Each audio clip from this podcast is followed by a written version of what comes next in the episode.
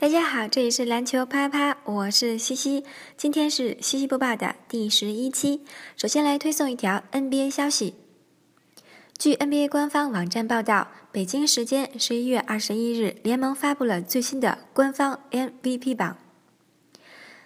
斯蒂芬·库里，金州勇士，上周排名第一名。在当地时间周四的夜晚，库里顶住了来自克里斯·保罗的强势开场。在那种惊为天人的火力之下，其他球员很容易会变得垂头丧气。库里是勇士能够打出二十三分逆转，将这场比赛载入经典的主要原因。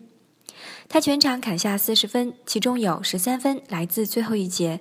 在尖叫的人群面前，库里用一系列难以置信的投篮，重新找回了那个神奇的自己。同时，十一个篮板和四次助攻也点缀了这位 MVP 的表现。勒布朗·詹姆斯，克利夫兰骑士上周排名第六名。詹姆斯在克利夫兰发起的胡子运动，也让骑士的比赛充满了乐趣。毫无疑问，他是骑士队运转的核心。